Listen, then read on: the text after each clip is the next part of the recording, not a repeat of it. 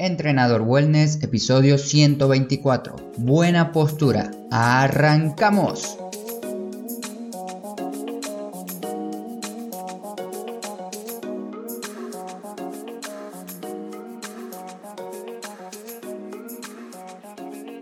Muy buenos días para todos, bienvenidas y bienvenidos a Entrenador Wellness, un podcast donde vas a aprender realmente sobre entrenamiento, alimentación y lo fácil que es generar hábitos saludables para obtener la vida que de verdad te mereces. Soy Marcos, profesor en educación física y entrenador personal en entrenadorwellness.com y hoy vamos a hablar de la postura. En el episodio pasado te di un par de ideas y consejos sobre la postura. Hoy voy a enfocarme más en qué es una buena postura y para empezar me gustaría decirte que una buena postura no es necesariamente lo que se nos menciona y se nos dice de inflar el pecho, pararse derecho con la espalda 100% recta, tanto cuando caminamos como cuando nos sentamos en una silla.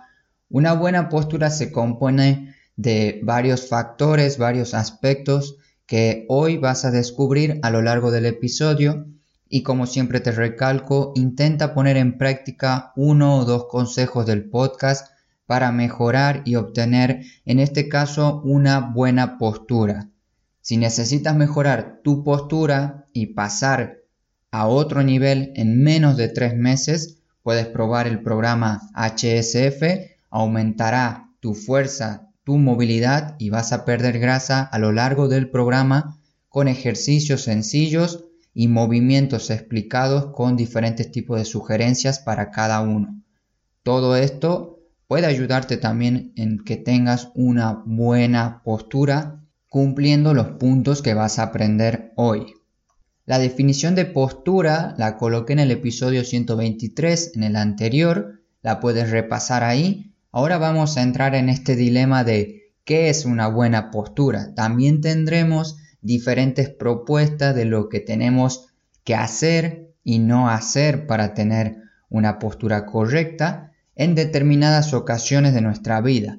Sin embargo, pocos autores nos hablan de los factores que tiene que tener una buena postura. Para que me entiendas esto de factores, sería como ciertos puntos que tiene que tener tu postura para que sea buena, para que sea la correcta. Voy a ir mencionando esta serie de factores y al final vas a tener un resumen de cada uno de ellos. El primero sería que una buena postura depende de lo que estás haciendo. Si estás haciendo un entrenamiento de fuerza con pesas rusas en casa y tienes determinada postura para ese ejercicio, esa postura depende del ejercicio y el peso que estás levantando, el peso externo que estás cargando tu trabajo sería en este caso elegir la mejor postura para ese movimiento, para ese ejercicio. Vamos por un par de ejemplos. Para un press militar, un empuje de la pesa que empieza cerca de tu pecho hasta terminar por encima de tu cabeza, suelo recomendarle a mis alumnos que pongan una pierna adelante y la otra atrás para poder mantenerse más estable. En este ejemplo, esta sería una buena postura para lo que está haciendo la persona en este momento. Otro ejemplo puede ser que un jugador de fútbol o del deporte que te guste, seguro su postura se va a amoldar al juego, a la situación, al momento determinado del partido o de la acción que esté llevando a cabo. Eso sería una buena postura para ese jugador en ese momento. Para resumir un poco esta parte, el primer factor de que una postura depende de lo que estés haciendo, tu postura va a cambiar y siempre depende de lo que haces. Tu postura cambia dependiendo de lo que estás por hacer. Tu trabajo es seleccionar la mejor postura para ese momento. Un segundo factor es que una buena postura es dinámica. Esta te permite generar movimiento y te favorece al cambio. Esto quiere decir que si estás, por ejemplo, tirado en el piso, acostado en el piso, tumbado boca arriba, y tienes ganas de levantarte de forma rápida porque han tocado la puerta de tu casa, te tocó el timbre y te vas a levantar del piso de forma dinámica, sin riesgos, sin miedo y sin problema alguno. Puedes cambiar de una posición a otra sin pensarlo. Entonces una buena postura es dinámica. Tienes que empezar a practicar posturas dinámicas y esto es bastante sencillo Prueba simplemente con caminar, es una postura dinámica que vas intercambiando una postura a otra en cada paso o también puedes practicar una sentadilla profunda de descanso. Empiezas de pie, te vas hacia abajo para quedar en sentadilla e intentas mantener esa postura. Si no puedes hacerlo, tengo un tutorial para que logres tu primera sentadilla profunda de descanso. En realidad, que logres como la única cada uno tenemos nuestra propia sentadilla profunda de descanso. La idea es que la logres y puedas mantener el máximo tiempo posible o utilizarla cuando quieras. Otro factor para tener una buena postura es que la buena postura tiene variedad.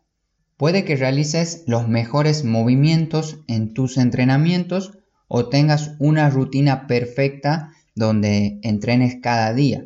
Pero si solamente haces esa hora de entrenamiento y el resto del día estás en una silla, con todo respeto lo digo, o en una misma posición durante horas, no tienes variedad de movimiento. Por lo tanto, no vas a tener una buena postura, ya que, como te dice el título de este factor, una buena postura tiene variedad. Voy a pasar esto a un ejemplo un poco más práctico ya que la mayoría de nosotros trabajamos hoy en día en una silla. Para que tu postura tenga variedad en esta posición, prueba a cambiar la postura de tus pies, cruzar las piernas, separar exageradamente las piernas, poner una pierna en el piso y la otra en la silla, trabajar de pie una hora, luego una hora en la silla. Decirte algunas de estas alternativas es complicado, pero si deseas verlo, tengo unas imágenes que he preparado en forma de infografías, así ves algunas maneras y formas para sentarte. El siguiente factor, no sé si esta frase o este título va correcto, pero una buena postura es frecuencia. ¿Qué quiere decir esto? Te tienes que mover de manera frecuente. No nos vale con variar nuestra postura cada una hora o cada dos horas. En muchos casos de personas que entreno, cuando empiezan a, entrenar conmigo, en la primera consulta yo les pregunto cada cuánto se mueven y muchas veces cada dos, cada tres e incluso cada más horas. Eso es mucho tiempo sentado. También se suele ver ya como algo normal estar tanto tiempo sentado trabajando porque solo estás trabajando, hay que estar sentado. Se ve normal, pero no es para nada normal estar mucho tiempo sentado. Permanecer más de dos horas sin movernos es demasiado tiempo. Y si estás en una silla, recién te di algunas ideas, cada 45 minutos, cada 60 minutos, los movimientos de recién. Pero puedes también incluirlos con más frecuencia, cada 5, 10, 15 minutos o cuando puedas. Si estás en una silla, levántate cada 30 o 45 minutos o 60 como mucho y en periodos de tiempo más corto como son 5, 10, 15, cambia de posición tu cuerpo en la silla. Para que se entienda, durante periodos de 30, 45 y 60 minutos como máximo, te levantas. Y en periodos cortos, 5, 10, 15, 20, Aprovecha de cambiar la posición de tu cuerpo en la silla o si estás trabajando de pie, también cambia tu posición de pie cada periodo corto de tiempo. Ante cualquier duda, si me extendí o te confundí en esta parte, está todo explicado en el artículo que va con el episodio, por si le quieres dar un vistazo. Este es el episodio 124 del podcast. Entonces, recuerda, muévete con frecuencia para no perder tu capacidad de movimiento. Pasemos al siguiente punto. al siguiente factor que es que una buena postura es experimentar. Si quieres tener buena postura y moverte de forma libre sin restricción alguna, tienes que explorar movimientos nuevos. Te cuento un pequeño secreto aquí entre nosotros. La manera de explorar que utilizo últimamente es irme a un parque, a un lugar agradable, con sol, al bosque también. Busco un pasto bajo para poder practicar cualquier movimiento que se me ocurra o, me salga de la mente. Y esto lo hago para descubrir a qué puedo llegar y a qué aún no puedo acceder. ¿Qué me está frenando o qué está pasando que no puedo acceder a cierto movimiento? Si en tu caso que recién estás empezando a moverte y no tienes muchas ideas sobre movimiento, cómo practicarlos o te da hasta vergüenza moverte al aire libre, prueba a hacer algo como lo que yo te recomiendo de irte a un bosque, a un parque un poco a una zona más alejada que no te vea nadie y hacerlo sin vergüenza, sin miedo. Hasta puedes probar el reto de 7 días de movilidad para moverte en casa que lo subí al canal de YouTube. Tienes 7 días para poder moverte en casa sin vergüenza, sin miedo alguno, con ejercicios guiados por mí. En menos de 10 minutos tendrás una rutina de movilidad por día. Y si tienes dudas de algún movimiento o necesitas alguna variante más sencilla de los ejercicios que ves ahí, solo tienes que comentar los videos y yo estaré feliz de ayudarte y de darte alguna variante, alguna alternativa, así puedas moverte. Por último, llegamos a que una buena postura sigue pautas, pero es personal. No estamos obligados a buscar, a seguir una postura correcta de otras personas. Posturas al estar de pie, posturas cuando uno está sentado, caminando, corriendo, haciendo un ejercicio o movimiento. Podemos ver su postura, una postura de otra persona, por ejemplo, cuando muestro un ejercicio a mis alumnos para que lo hagan, pueden verme y aprender algunos puntos a tener en cuenta de esa postura. Pero cada uno de nosotros tenemos que personalizarla a nuestro estilo, a nuestra manera de cómo nos estamos moviendo en ese momento. Te mencioné en el episodio anterior que al buscar buena postura o postura correcta, uno encuentra la postura correcta para estar de pie, postura correcta para trabajar, entre otras posturas. Todo este tipo de imágenes que vas a encontrar en internet o cuando veas algún ejercicio por parte de algún entrenador o persona en las redes sociales, te da pautas para que desde ahí tengas en cuenta algunos puntos de esa postura y luego vos tenés que adaptarla a tu estilo, a lo que mejor te convenga, respetando algunos consejos, pero siempre personalizando tu postura. Este es el último punto, el último factor, que una buena postura sigue pautas, pero es personal.